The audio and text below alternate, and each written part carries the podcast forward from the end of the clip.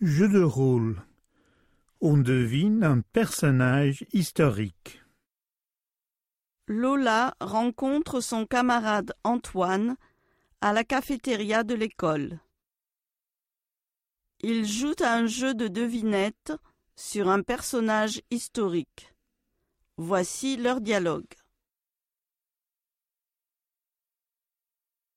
Salut Antoine, ça va? Oui, ça va. Et toi? Ça va. Tu veux jouer à un jeu? Oui. Pourquoi pas? Quel jeu? Alors, je vais penser à un personnage historique. Tu dois deviner qui est ce personnage. Tu peux me poser des questions sur sa vie et son époque.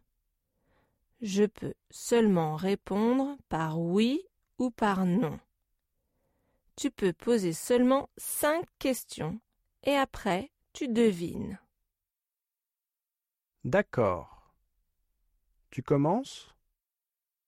Pense à un personnage historique. C'est bon.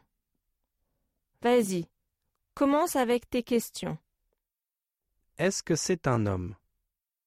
Non, ce n'était pas un homme. C'est une femme alors. Est-ce qu'elle vivait dans un château? Non, elle ne vivait pas dans un château. Est-ce qu'elle était mariée?